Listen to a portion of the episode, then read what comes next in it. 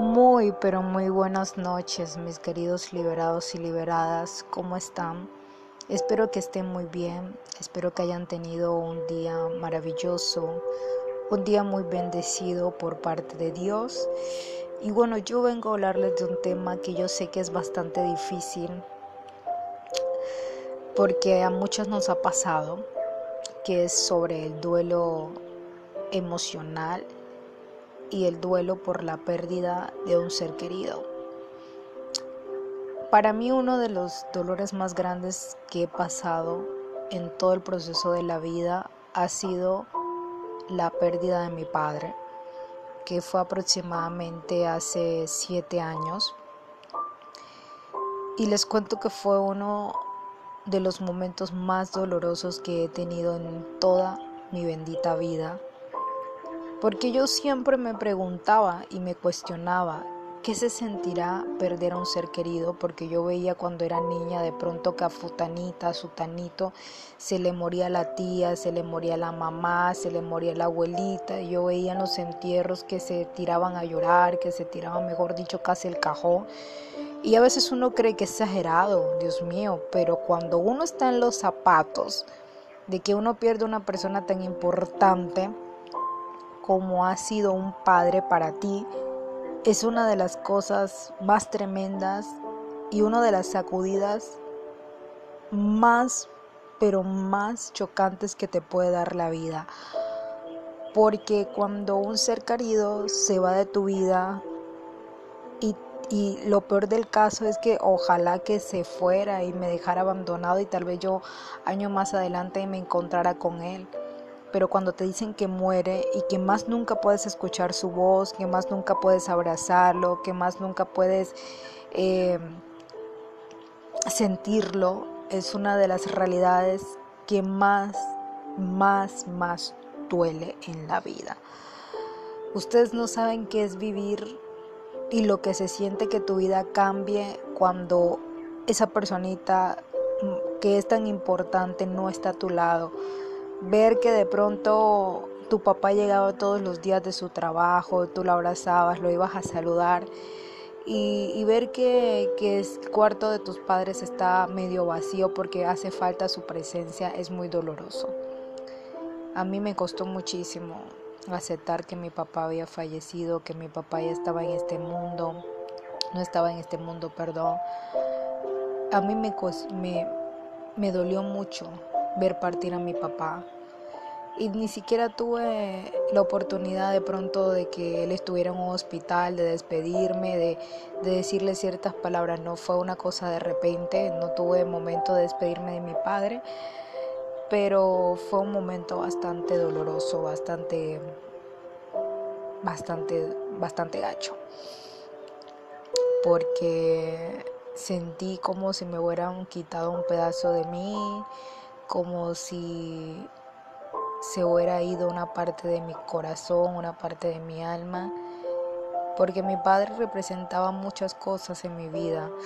Representaba ese héroe, representaba ese primer amor que uno como mujer siempre ve a uno como el padre como un como no sé como un superhéroe me entienden como un como un protagonista de novela y ustedes no saben la falta en la actualidad tan grande que me hace, pero he sacado fuerzas de donde no la tengo y todo eso se lo debo a Dios porque Él ha sido el que me ha sustentado, Él ha sido el que me ha levantado y que gracias a Él soy la persona que soy, resiliente, eh, luchadora, que no se cae con algo tan fácil y que sale adelante ante estas malas momentos de la vida. ¿Y qué les puedo decir? Me acuerdo yo perfectamente de ese día. estaba yo en la universidad. Estaba muy chica, tenía 18 años. Recuerdo que fue un primero de marzo del año 2013 Recuerdo yo que estaba en clases a las 6 de la mañana un sábado y recuerdo que mi papá el viernes un día antes no llegó a dormir, cosa rara en él, porque él siempre cuando se quedaba a dormir en sus trabajos, que le tocaba viajar full y a veces no le alcanzaba la noche para regresar, me llamaba, me lo comunicaba. Esa noche no hubo una llamada, no hubo un mensaje que me comunicara que, iba, que se iba a quedar allá a, a dormir en ese lugar donde estaba laborando. Se me hizo muy extraño, me acosté con un hueco en mi corazón porque algo me decía que había pasado, que le había pasado algo muy feo a mi papá. Pero yo me acosté así porque al día siguiente tenía clases, tenía la responsabilidad de ir. Pero me levanté igual, me levanté con ese sinsabor, con muchas ganas de llorar, mi mamá preocupadísima, mi mamá también sentía eso. Y recuerdo yo que así me fui, me monté en un carro, me fui a la universidad y llegué y mi, mi amiga, mi compañera me preguntó, mi amiga de entonces de universidad, me preguntó qué, tenía, yo le comenté la situación y ella me dijo que debe estar bien, pero no. Todo se derrumbó cuando un tío me fue a buscar, entró a mi salón, le dijo algo a mi profesor, el profesor me dijo que saliera y yo, yo ya yo presentía que era una mala noticia, ya yo mi corazón me decía que algo le había pasado a mi papá. Y yo iba por todo el pasillo de la universidad preguntándole a mi tío qué había pasado con mi papá. Cuando mi tío me bota y me suelta la noticia de que mi papá murió, me lo dice así, tu papá murió, tu papá se mató y yo como que ahí es donde te das cuenta que lo que pasa en las películas de Hollywood es real, de lo que el mundo te da vueltas y se te vienen todos esos momentos que pasaste con esa persona. Así me pasó a mí en ese momento.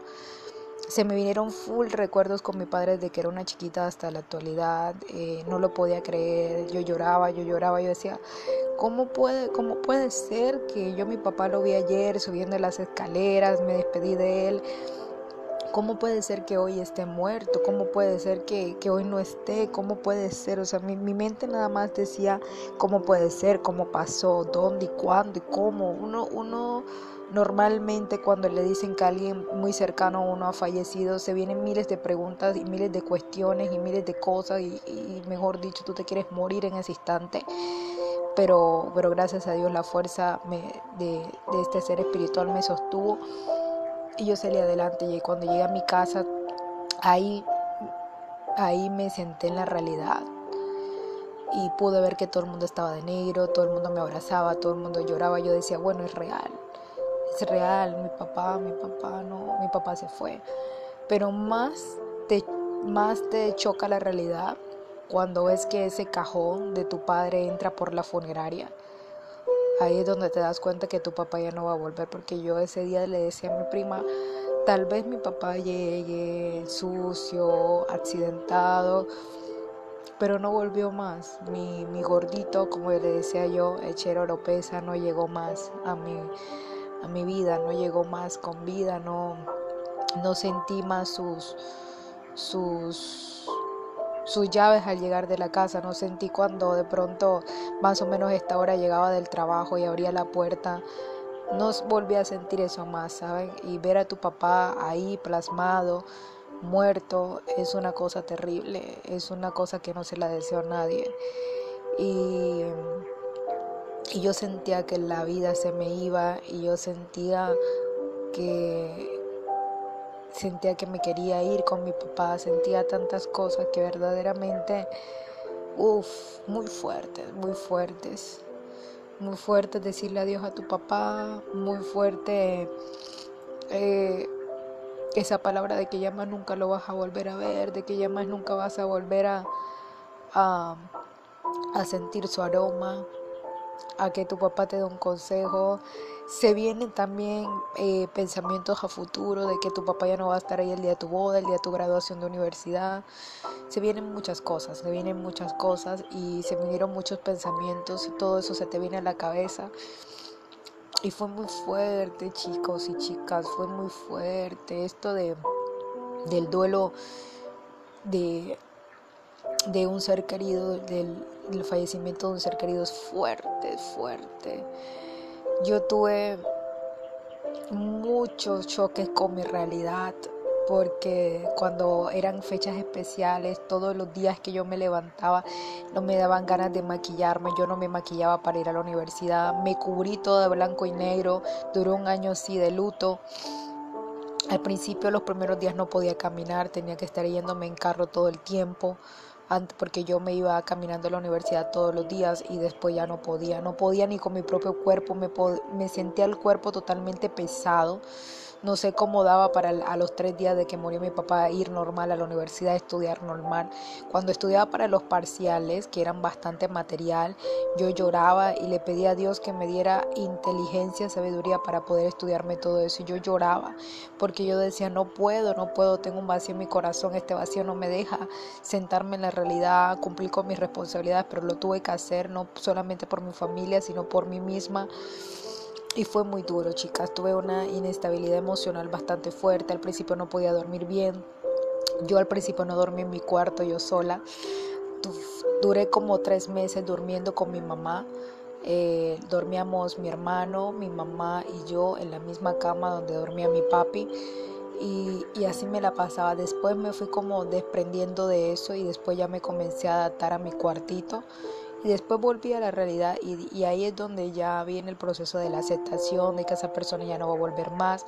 Pero todos los días fueron duros para mí porque mi papá era una persona muy apegada a mí, teníamos una buena relación. Él me llevaba a la universidad todos los días. Eh, y me hacía falta, ¿sabe? Mi papá era de esas personas que cuando se iba al trabajo venía a mi cuarto y me daba un besito en el cachete Así era mi papá, todas las noches lo hacía y el día, un día antes que murió, el, mismo día que murió en la noche no lo hizo. Esa madrugada yo no sé si lo hizo, yo no sé, pero yo creo no lo sentí, ¿saben? Yo todos los días lo sentía, pero ese día no lo sentí. Mi papá era un hombre que antes de salir a trabajar se arrodillaba con la Biblia y oraba para que el Señor lo cuidara y no, no le echo las culpas a Dios, ni tampoco le digo, Dios mío, ¿por qué me quitaste a mi papá? ¿Por qué te lo llevaste? Porque yo sé que Dios no hace cosas buenas. A veces el mal anda por ahí, a veces uno sale a malas horas, como dicen por ahí, buscándose lo que no, no se le ha perdido. Y bueno, a veces Dios te da también muchas oportunidades. Mi papá tuvo muchísimos accidentes de, tránsito, de tránsito años anteriores. Uno, uno, a, uno antes de este que casi lo mata, pero Dios le dio una oportunidad más de vida. Y bueno, ya este fue la vencida, ya ni modo. Esa es mi triste realidad. Me tocó aceptarla. Lloraba todas las noches a mi padre, como ustedes no tienen idea, me tiraba. Me ponía a escuchar sus canciones preferidas, que me tiraba a llorar, a llorar, a llorar, a llorar. Yo creo que por, yo creo que si me pasara todo un día completo llorando, no, no, no podría sacar todo el dolor que tenía por dentro me ponía las cosas que él usaba, me ponía una manillita que él usaba, me ponía un bolsito que él usaba, eso lo llevaba a la universidad y hasta que lo desgaste no lo dejé. Usé su reloj que tanto le compré y que tanto le gustó eh, para un día del padre. Eh, Dios mío, todo lo que mi papá había dejado lo tengo como un tesoro, lo guardé, todavía lo tengo, a veces tengo un anillito, esto, lo uno, ahí lo tenía. Al principio olía mucho a él, por eso lo guardaba y por eso lo metí en una bolsita para poder guardar su aroma, ¿no? que es lo único que me queda así. El día del padre, el primer día del padre fue tétrico. Fui al cementerio. Muchas celebraban a sus papás, muchas ponían fotos con sus papás y yo tenía que ir a un cementerio a colocarle flores a una tumba. Uy, eso para mí fue muy duro porque cuando yo llegué a mi casa en la noche yo abrí el armario porque mi mamá tenía toda la ropa de mi papá y nada más yo cogía las camisas de mi papá y lloraba y lloraba y lloraba y lloraba y lloraba. Y uy, yo sentía que por más que lloraba no sacaba todo ese dolor. Mi dolor no se curaba con nada. Y, y fue muy feo fue muy feo, la muerte de mi papá me desestabilizó demasiado, comenzaron miedos que no tenía, comenzaron ansiedades, el estrés se me, se me, se me lemó muchísimo, llegó la depresión a mi vida, eh, pero siempre tenía un motorcito y una fuerza para salir adelante que era yo, ¿no? Yo siempre tengo, soy una persona muy resiliente, aún en los peores momentos siempre busco un motivo para, para salir adelante. O cojo un motor siempre para coger fuerzas y pum, pum, pum, embarcarme cada día más. Y así me la paso, mis queridos liberados y liberadas. Eh, ojalá tuviera tips para poderle decir cómo hace uno para quitarse este dolor pero yo creo que pueden pasar meses años, 10 años, 20 años, pero siempre el vacío de que tu papá no va a estar ahí siempre siempre va a quedar. Ese vacío no lo puede llenar ni un padrastro, no lo puede llenar nadie, porque papá papá es papá, mamá es mamá, hermanos hermanos, cualquier persona que haya muerto en tu vida ninguna va a llenar ese vacío. Por muchas que vengan a tu vida, nadie lo va a llenar, ¿sabes? Es muy importante que tengas eso en cuenta.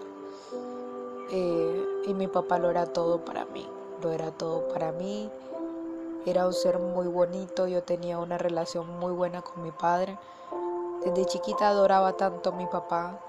Recuerdo yo que mi papá usualmente llegaba de, trabajar muy tarde y yo ese chiquitita lo esperaba y lo abrazaba cuando llegaba mi papá, papi. Me hace falta decir papi, ¿sabes? Todo el tiempo me la paso en el mameo, mami, mami, mami, todo el día, mami, mami, mami. Pero me hace falta decir papi. Yo le decía a mi papá, papi. Nunca le decía papá.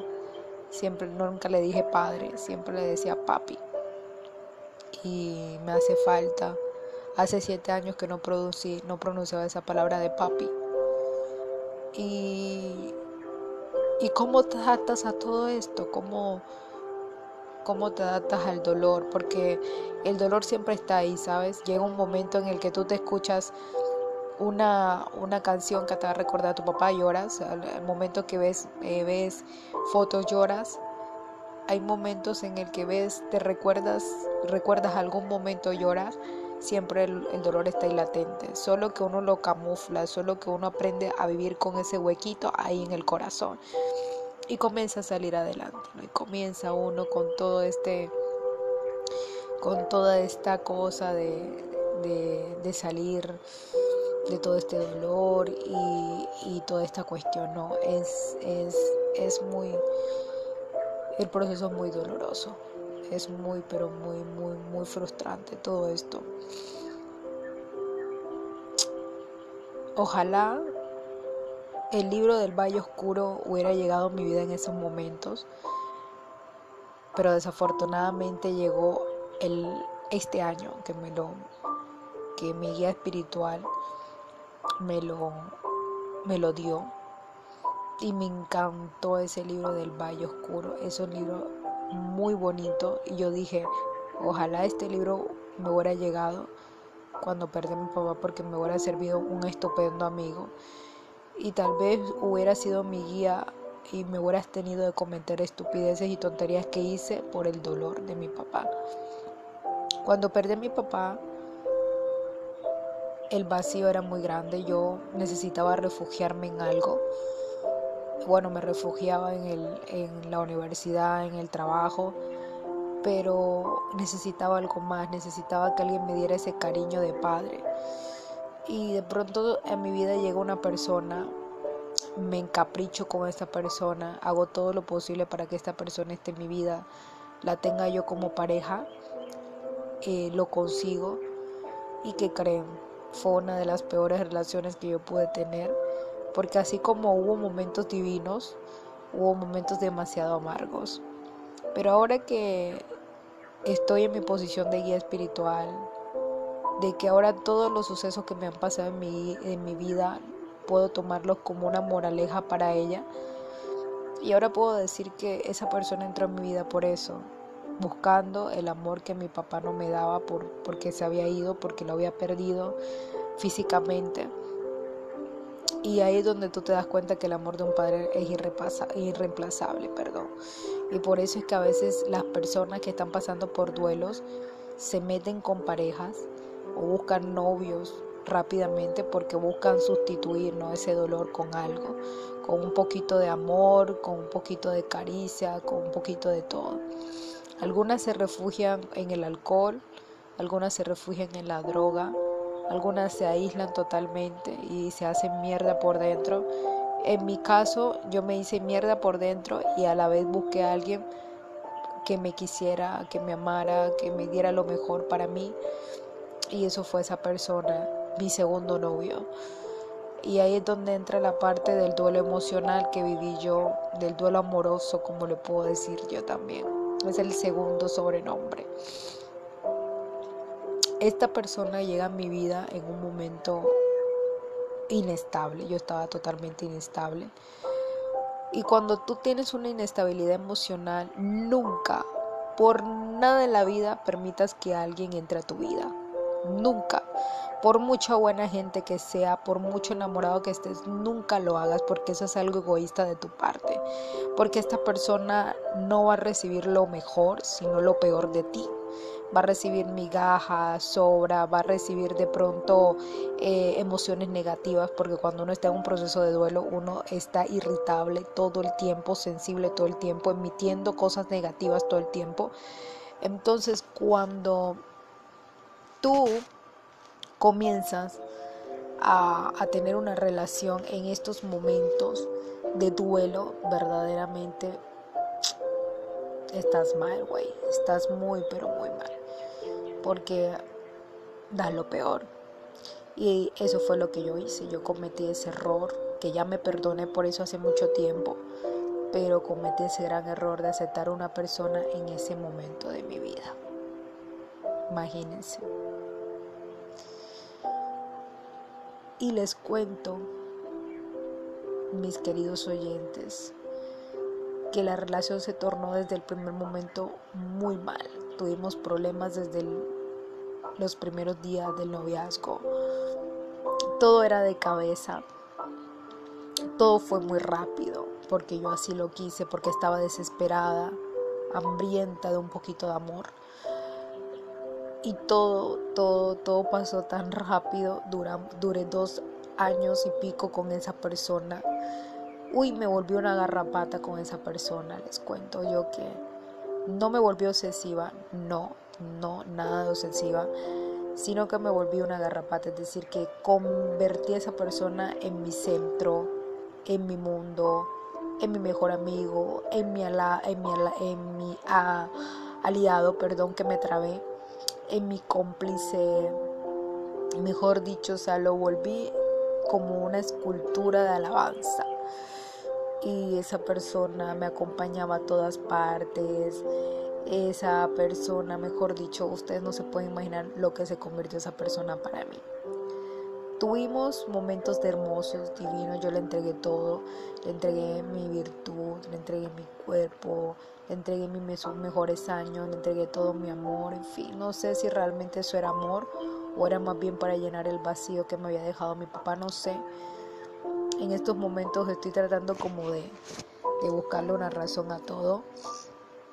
Pero les cuento, mis queridos liberados y liberadas, que esa relación me sirvió mucho para conocerme a mí misma y verdaderamente que, que, wow, me estremeció de una manera impresionante. Porque con esta pareja viví muchas cosas, supremamente buenas y supremamente malas. Cuando pasaron los dos años y pico, estábamos al borde del deterioro de la relación porque teníamos muchos problemas. Peleábamos por todo, nos irritábamos todo el tiempo por la presencia del uno del otro, porque pasábamos 24 horas cuape juntos. Y eso verdaderamente nunca, nunca se lo sugiero una relación. Yo creo que cada pareja tiene que tener su tiempo y su espacio para hacer sus cosas una para ejercitarse. Yo quería hacer todo con él, ejercitarme con él, hacer vueltas con él y al médico. De cosas no me bañaba porque Dios es grande, porque tenía mi casa aparte. Pero quería hacer todo con él, ¿no? ¿Por qué? Porque, o sea, mi refugio era él, mi todo era él. Yo era como una bebé, ¿sabes? Cuando tú sabes uno está recién nacido, uno necesita que lo bañen, uno necesita de amor, uno necesita de mucho. Yo era como una bebé. En ese tiempo me sentía tan susceptible que lo único que buscaba en esa persona era eso, amor, no, porque lo necesitaba. Estaba rota y necesitaba sentirme amada. Entonces les cuento que cuando la relación se estaba deteriorando, que ya no nos soportábamos, nos tratábamos full, mal, eh, sufrimos maltrato verbal.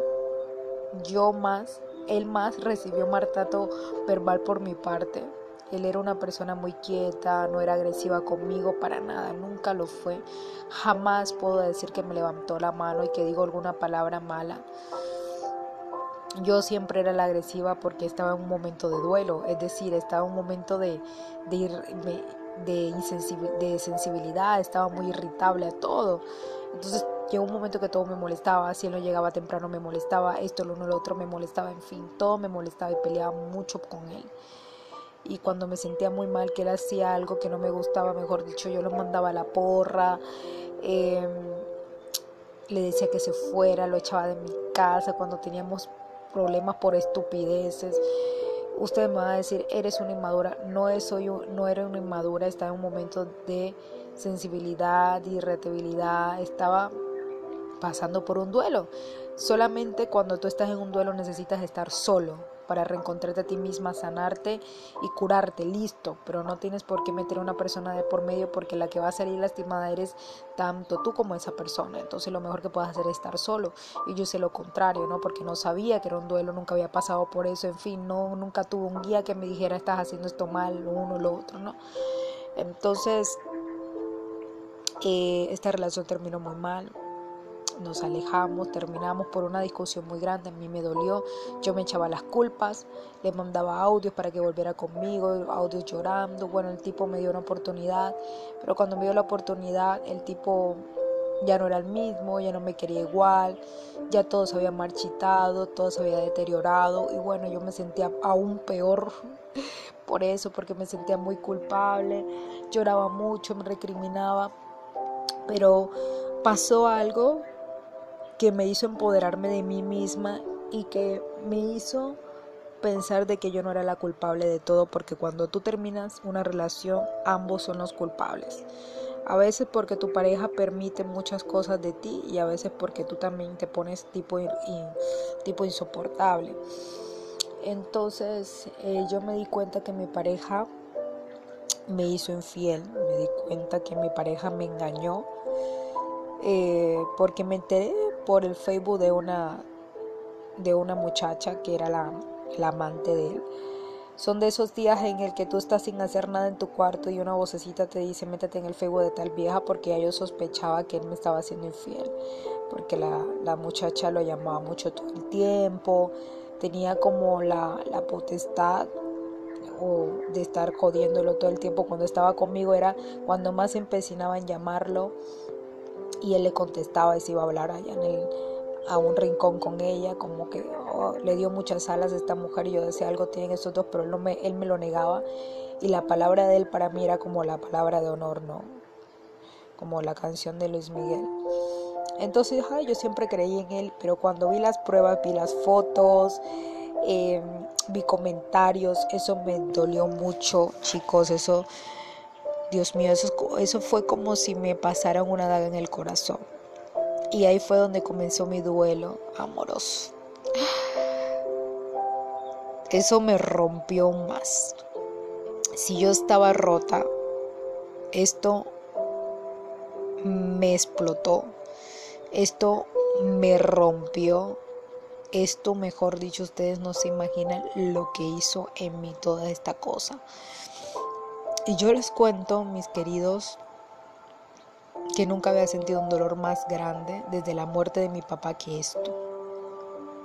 Yo sentía que el mundo se me venía encima.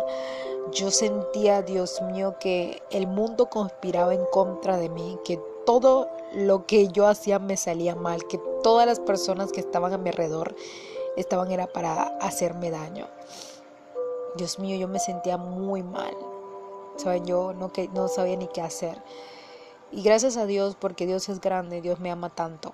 Yo siempre he dicho que Dios me ama tanto, yo soy tan ingrata con Dios. Yo hablo de ingratos, pero yo soy muy ingrata con Dios. Yo creo en Dios, lo creo.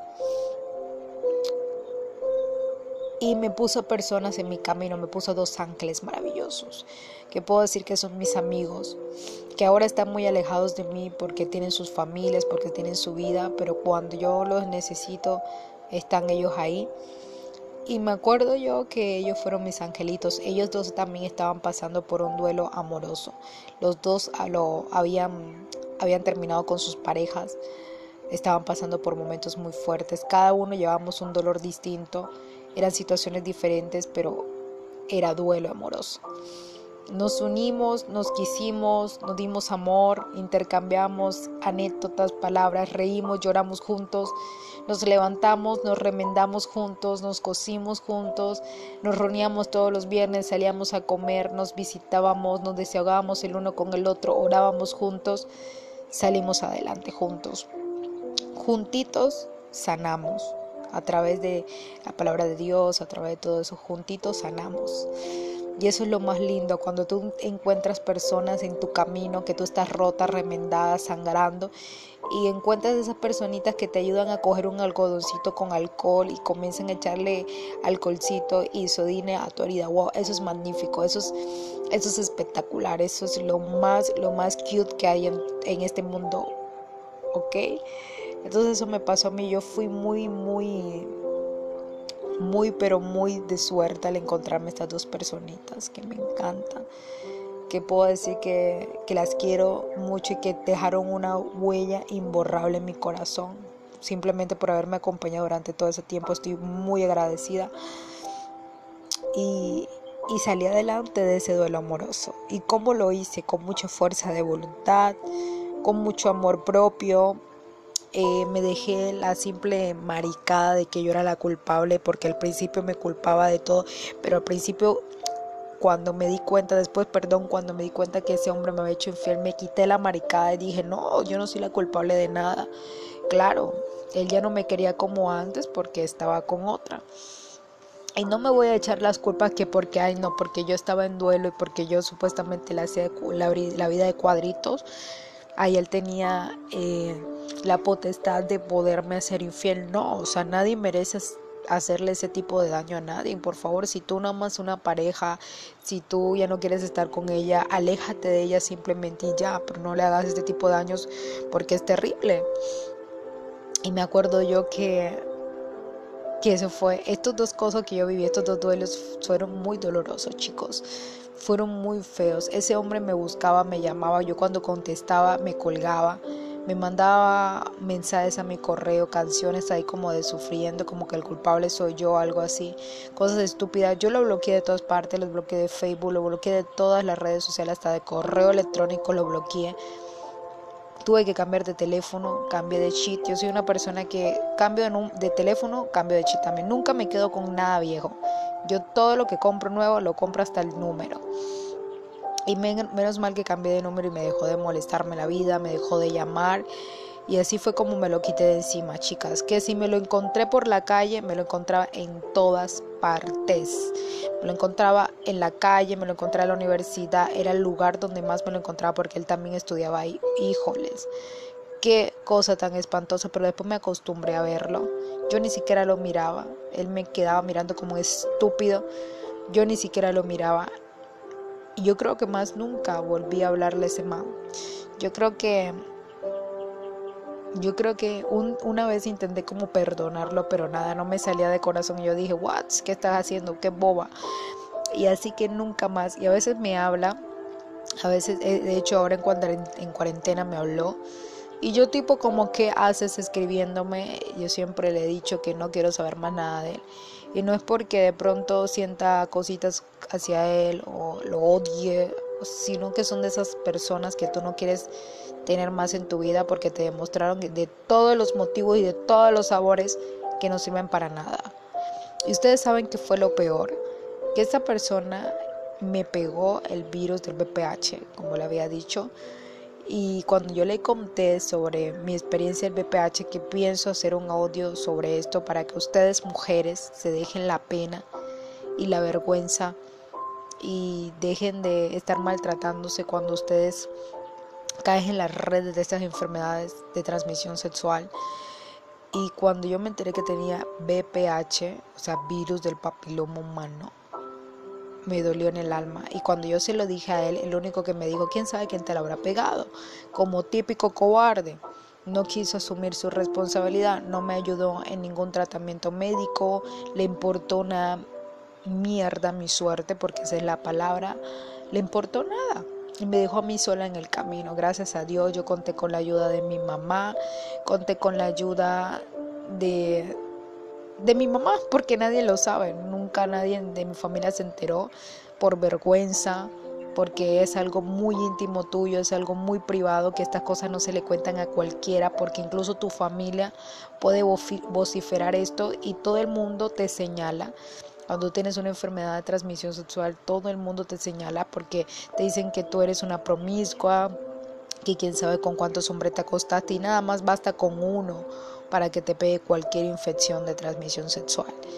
Y cuando este hombre yo le dije eso y no quiso aceptar su responsabilidad, wow, yo me quedé sorprendida y aún más me decepcioné de él.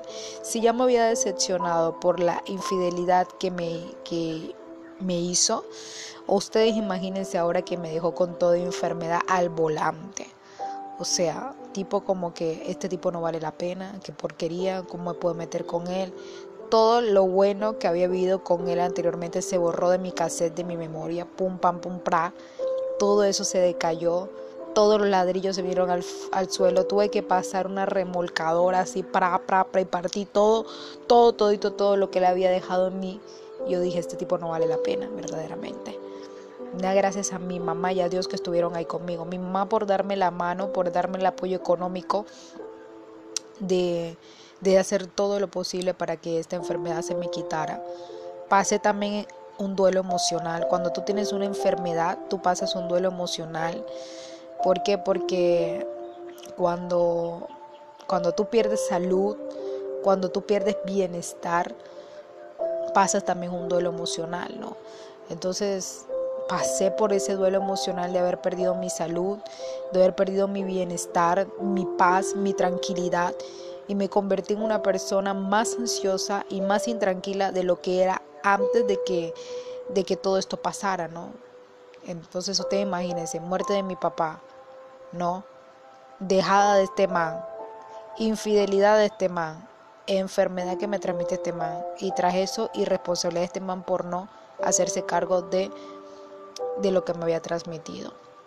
Porque yo siempre he dicho que un hombre cuando le transmite una enfermedad a una mujer, sea de cualquier tipo, así sea un honguito, tiene que hacerse cargo de comprarte una crema, de comprarte el tratamiento, de llevarte al mejor ginecólogo del país, pero con tal que te cure, porque es que uno estaba sano, ¿saben? Uno estaba sano. Yo estaba sano, yo estaba perfecta antes de conocer a ese tipo. Y viene este man y yo por idiota, por enamorada, por boba, le entrego mi cuerpo. Y lo primero que hace este man, que quién sabe con quién se acostaba, también cuando estaba conmigo, y viene y me transmite el BPH. Y yo me quedo impactada. Ustedes no saben todo el proceso que yo viví con el BPH. Y quieren que les cuente, está bien, les voy a contar para hacer este audio un poquito más largo. Mi historia con mi BPH, como yo le digo, es muy fácil. Vas al médico, sientes una rasquiña sientes un ardor, te mandan los primeros exámenes, nunca tienes nada. Para los ginecólogos y los, especialmente los médicos generales, nunca tienes nada. Es un simple hongo, es una simple comezón normal por haber iniciado tu, tu vida sexual. Y bueno, yo me confié, tenía un simple hongo normal, me puse, me mandaron miles y miles y miles de cremas vaginales porque creían que era un hongo, después era una bacteria. Ay, no, en fin, yo, yo pasé por el, por, yo hice el paseo de la muerte mil veces. Yo pasé por muchos médicos generales porque no me querían mandar al ginecólogo porque según ellos era algo aparentemente normal. Uy, me hice muchas citologías. Me puse las cremas de los mil sabores y de los mil colores y siempre estaba peor. Eh, hasta que por fin yo de tanta insistidera, insistidera e insistidera me mandaron al ginecólogo. El ginecólogo me mandó un examen supremamente eh, profundo. Imagínense cuando me mandaron al ginecólogo, como al año y pico, cuando ya no podía tener relaciones sexuales, porque al principio me sentía molestia, pero ya después sentí el ardor, un ardor horrible y que me, que me impidió tener una vida sexual normal porque me comenzaron inflamaciones en la pelvis, ardor en, en mi apertura de la vagina en fin, así comencé yo, ¿no? Y, saben qué, y después de tanto insistir me mandan al ginecólogo y el ginecólogo me manda un examen supremamente profundo, que es una colposcopia. La colposcopia te examinan el cuello del útero. Pero ¿qué hacen? Te cortan una partecita y eso lo mandan a patología y te examinan la parte que está afectada. En este caso yo tenía el cuello del útero erosionado, inflamado. Cogieron una partecita, la mandaron a patología y después de 15 días me entregan los resultados. Los resultados me lo entregaron y ¿qué creen ustedes? Tenía ese virus, tenía ese, eh, BPH cuando cuando yo vi, imagínense, a la primera vez que me descubrieron eso, no tenía BPH, tenía cervicitis crónica moderada. Pero después yo seguía, me mandaban crema, me mandaban, me cauterizaron el cuello del útero, me hicieron de todo. Pero después yo seguía lo mismo, seguía lo mismo. Y después de tantas luchas, de tantas luchas, volví a mi ginecólogo y mi ginecólogo me, me cambiaron el ginecólogo, perdón. Y el ginecólogo nuevo me mandó otra colpos Imagínense que cuando me mandó la, la otra colpos, eh, ahí sí me salió el virus del papiloma humano. Y yo les cuento que cuando yo cada vez que iba al ginecólogo a hacerme la colposcopia, porque uno sufre maltrato, tanto verbal como físico, por parte de las ginecólogas, especialmente en mujeres, porque los hombres son un poquito más delicados.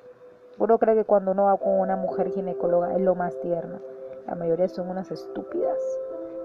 Y a mí me cogían de promiscua, me maltrataban toda mi vaginita y todo mi cuellito del útero, porque supuestamente estaba muy tensa, no me quedaba quieta. Yo como una niña, porque tenía 19 años, era una niñita y verdaderamente era una experta, no tenía mi madre, alguien que me aconsejara, mi madre no sabía nada, eso era nada más un secreto entre mi novio y yo, no tenía con quién desahogarme, ni una amiga le podía contar esto, en fin. Eh, me sentía de lo peor. Maltratada verbal y, y psicológicamente y físicamente por parte de los ginecólogos que son una mierda. La mayoría, no todos. Y después de tanto insistidera, por fin me salió el virus, lo que tenía, y ese día me fui en llanto, ese día lloré ese día que no hice, porque la doctora me dijo, tienes el cuello muy leccionado, tienes displasia, y yo lo vi porque ahí muestra en la camarita, y, ya yo sabía lo que tenía porque ya un médico general me lo había dicho, yo no lo creía, ya muchas ginecólogas me lo habían dicho, yo no me lo creía, yo no me lo creía, no me lo creía, mi, mi cabeza no lo podía aceptar, pero al fin los resultados salieron positivos, que tenía NIT 3, que es uno de los virus porque hay, hay millones de miles de, de clases de virus de papiloma humano. Hay uno que provoca arruguitas, hay otro que te provoca cierta, hay otro que no te da nada. Tú puedes tener virus de papiloma humano, puedes vivir con él toda una vida que a ti no te da nada. Es asintomático, y, pero el mío fue el más grave. El mío fue el 3, el que da precáncer. O sea, yo si no me hubiera dado cuenta a los 30 años hubiera tenido cáncer, o sea, hubiera estado invadida y me hubiera muerto. Si no me hubiera hecho los chequeos y no hubiera insistido tanto. Y gracias a Dios, Dios me dio una oportunidad de vida y me pude salvar de cáncer de cuello uterino. Y me hicieron dos procedimientos que se llaman conización, perdón. La conización lo que hacen es extraerte con un láser eh, toda esa, esa parte afectada, ¿no? Toda esa parte de su tratamiento fue horrible, fue doloroso. Te ponen anestesia local, nada más en el cuello, pero no te duermen completamente. Fue horroroso, fue horrible, fue espantoso, fue una de las experiencias más catastróficas de mi vida. Yo lloraba, incluso le dije a la ginecóloga que dejara pasar a mi mamá. Esa ginecóloga me trató como una madre, esa sí fue una madre para mí. Eh, me trató muy suavecito, eh, dejo entrar a mi mamá al, al cómo es a, la sala donde estábamos nosotros, mi mamá me cogió de la mano. Ay, yo de, me salía humo por todas partes porque eso parece que estuvieran quemando carne frita. Ay, no, horrible, horrible, chicos y chicas. Fue una experiencia horrorosa. Ay, yo ese día me, salí súper maltratada, no podía caminar casi. Te, te, te dejan un corcho ahí todo un día porque comienzas a botar un líquido. Ay, no. Eso es una cosa horrible. Y no solamente me hicieron una, sino me hicieron dos. Entonces, todo esto me lo hicieron los ginecólogos con el fin de que me sanara. Era un es un tratamiento eficaz la conización. Gracias a Dios desde que me hicieron cono no me ha vuelto a salir ninguna lesión. Estoy libre de un cáncer a futuro, estoy libre de un papiloma, gracias a Dios Todopoderoso que me salvó de esta. Gracias por una nueva oportunidad de vida. Y, y nada, después que te entregan los resultados y dicen que ya no tienes nada, te pones feliz. Es como las personas que hoy en día le dan COVID, ¿no? Cuando te entregan el resultado positivo, estás que te mueres. Pero cuando te dan el resultado nuevamente de que estás negativo, wow, salta de la alegría, ¿no? Así me pasó a mí con el virus del papiloma humano. Me dejó lecciones, sí me dejó lesiones. Una de las lesiones me dejó una volvitis crónica, una inflamación en, la, en, la, en el introito vaginal. Y, bueno, gracias a Dios ya no me he dado tanto inflamaciones, pero sí, no puedo montar bicicleta, no puedo hacer esos ejercicios que comprometan mucho la parte pélvica porque me inflamo demasiado.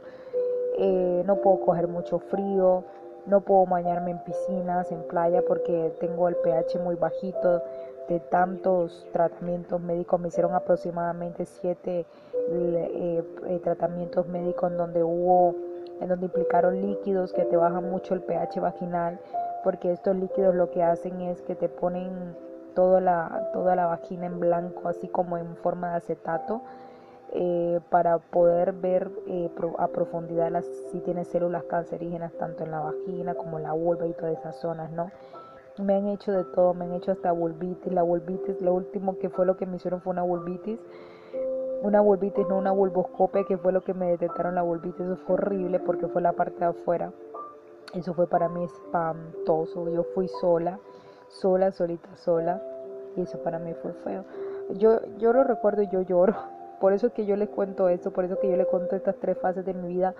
Duelo por la pérdida de un ser querido, duelo amoroso y duelo emocional por, por mi virus del papiloma humano. Porque fueron estas tres situaciones, yo las lloré, yo las viví, yo padecí un duelo con todo esto. Ustedes van a decir es una bobada, pero cuando uno tiene una enfermedad uno padece de un duelo horrible pero basta la fuerza de voluntad y basta el amor propio para seguir adelante. Y aquí estoy contándoles esta historia a ustedes, historia de sanación, tanto física como espiritual. Ya no me siento tan mal, ya no lloro por tener virus de papiloma humano. Eh, al contrario, no me debo sentir culpable, al contrario, no me debo sentir mal porque no es algo que vino de mí, no es algo que nació en mí, no es que de pronto que me haya eh, como una gastritis que haya nacido de mi propio intestino o de mi propio estómago, no eh, esto fue algo que me transmitió una persona, esto fue un daño que me hizo una persona a mi, a, mi, a mi cuerpo. Y bueno, acá estoy dando la lucha, dando la batalla todos los días de mi vida, cuidándome, eh, estar pendiente, si de pronto, si tengo mucha inflamación, estar pendiente de comprarme óvulos para desinflamarme el cuello. Y es una, es una experiencia muy gacha porque cambia tu vida horriblemente cambia tu vida, ya tú no vuelves a ser la misma, ya no, ya no vuelves a tener confianza en ti misma en cuanto a tu sexualidad. Eh, hay muchas cosas que tengo que sanar en cuanto a mi vida sexual. Eh, desde ese momento yo no he tenido más relaciones sexuales por miedo a que me peguen algo, por miedo a que me duela, por miedo a muchas cosas. Eh, me frustraba mucho la idea de pronto de tener más adelante una pareja, de tener a más adelante un esposo, alguien que verdaderamente se interese por mí, que quiera construir un futuro con conmigo, perdón. Eh, antes me daba muy mala vida por eso, porque yo decía, ¿cómo voy a hacer para decírselo a esa persona? ¿Cómo voy a hacer? Pero yo dije, bueno, que sea lo que Dios quiera, ¿no? Si mi vida es estar sola toda una vida, lo haré. Si mi vida es que venga una pareja con mente abierta, yo le cuente esto y diga, algún día padecí de virus de papiloma humano, esto, lo uno, lo otro, pues bien. Muchos hombres tienen esta enfermedad, muchas mujeres la tienen, no lo saben. Los, la mayoría, el 90% de los hombres son portadores de virus de papiloma humano. Tú puedes estar con tu pareja y tú me puedes decir a mí, Alexa, no siento nada, no tengo nada. Puedes que tengas virus de papiloma humano, pero eres totalmente asintomática. Y, y, bueno, por eso es muy importante hacerse los chequeos, hacerse citologías, colposcopia, estar atenta, chica. O sea, eso es amor propio también. Cuida mucho tu sexualidad, cuida mucho tu aparato reproductor femenino. Si tienes una rasquiña, si tienes un dolorcito, consulta con tu ginecólogo. No te dejes llevar por los médicos generales porque ellos siempre dicen que no tienes nada. y al contrario, si no insistes, nunca van a descubrir la razón del por qué te sientes así. Nunca desfallezcas cuando algún doctor te diga tienes virus de papiloma humano. Hay el 90% de las mujeres lo tenemos y pasan por depresiones, pasan por ansiedades, se tiran, lloran, se quieren morir, algunas se suicidan por eso, pero no, no temas por eso porque tú no eres la culpable. Igual pasa con las personas que tienen VIH. O sea, ese no fue algo que, que las personas nacieron con ella, eso fue algo que les pegaron otras personas. Entonces no tienes por qué sentirte culpable. El VIH es una cosa horrible. El VIH es una de las peores enfermedades de transmisión sexual que hay porque ese no tiene cura. El, el BPH, que es virus de papiloma humano, que fue el que yo tuve, NIN3, este sí tiene cura con tratamientos como la conización y controles que tienes que yo estar totalmente toda una vida a punta de control porque esas células vuelven a aparecer si de pronto yo me encuentro en mi camino una persona que tenga virus de papiloma humano, o sea, un hombre que tenga virus de papiloma humano y yo tenga relaciones sexuales con él, me lo puede transmitir otra vez nuevamente. Entonces tengo que estar pilas, usar preservativos, dejar de hacer, de tener sexos orales y todas esas cosas, aunque yo no los tenía. Eh, pero hay que, hay que ser muy atenta el preservativo no te protege el 99% del virus del papiloma humano porque hay partes que el preservativo no cubre de los genitales y ya con, con el mero roce de genital con genital, listo el pollo, ya quedas vacunada. Si tienes sexo oral, sexo anal, listo, ya estás vacunada. Si esa persona está infectada de virus de papiloma, entonces tienes que tener mucho cuidado, ¿no? Con tu pareja, discutirlo. Eh, ahora en, en países muy avanzados está una tecnología en donde el hombre eh, pueda hacerse una prueba y le pueden detectar el virus de papiloma humano. Ojalá que algún día, yo creo que en algunos países están viendo la forma en que esa vacuna pueda ser usada en los hombres también para que dejen de propagar tanto este virus que está matando a millones de mujeres en el mundo. Y me duele ver a mujeres morir por el, por el virus del papiloma humano, por cáncer de cuello uterino, porque no es algo que nace de ella, ¿saben? De pronto a ti te da un cáncer de seno y fue porque lo heredaste de tu madre, de tu, tienes antecedentes familiares o de pronto nació de ti. Pero Dios mío, un cáncer como es el virus de papiloma humano o el cuello del uterino o el cáncer de cuello uterino que te lo propina otra persona, eso debe ser fatal, eso debe ser una cosa tremenda. Poder, ¿cómo puedes perdonar a esa persona que te pegó todo eso, no? Y nada más Dios lo sabe, todo lo que uno tiene que pasar y bueno, la vida es una lucha, hay que salir adelante. Y, nada, mis queriditos oyentes, yo les mando muchos besos, yo les mando muchos abrazos y, nada, eh, me gustó mucho poderme abrir ante ustedes y poderle contar esta maravillosa experiencia. Los amo, los quiero con todo mi corazón. Y cualquier duda que tengan sobre este virus del papiloma humano, recuerden que les puedo hacer una asesoría total. Me he vuelto una experta en esto, pero nunca consulten sin ir antes a su ginecólogo. Háganse chequeos, quiéranse mucho y realmente no se entreguen a cualquier persona, tanto espiritualmente como sexualmente. El cuerpo no se le entrega a todo el mundo, el cuerpo se le entrega a personas que verdaderamente valen la pena. Hay que ser muy cuidadoso. Hay hombres muy mentirosos que dicen que nunca han tenido relaciones con muchas mujeres y en realidad son promiscuos al 100%. Entonces tengan muchos cuidados. Recuerde que la vida está llena de, de, de piedritas y siempre va a haber dolor en tu vida. Sin dolor no maduramos y sin dolor no avanzamos. Besos y abrazos.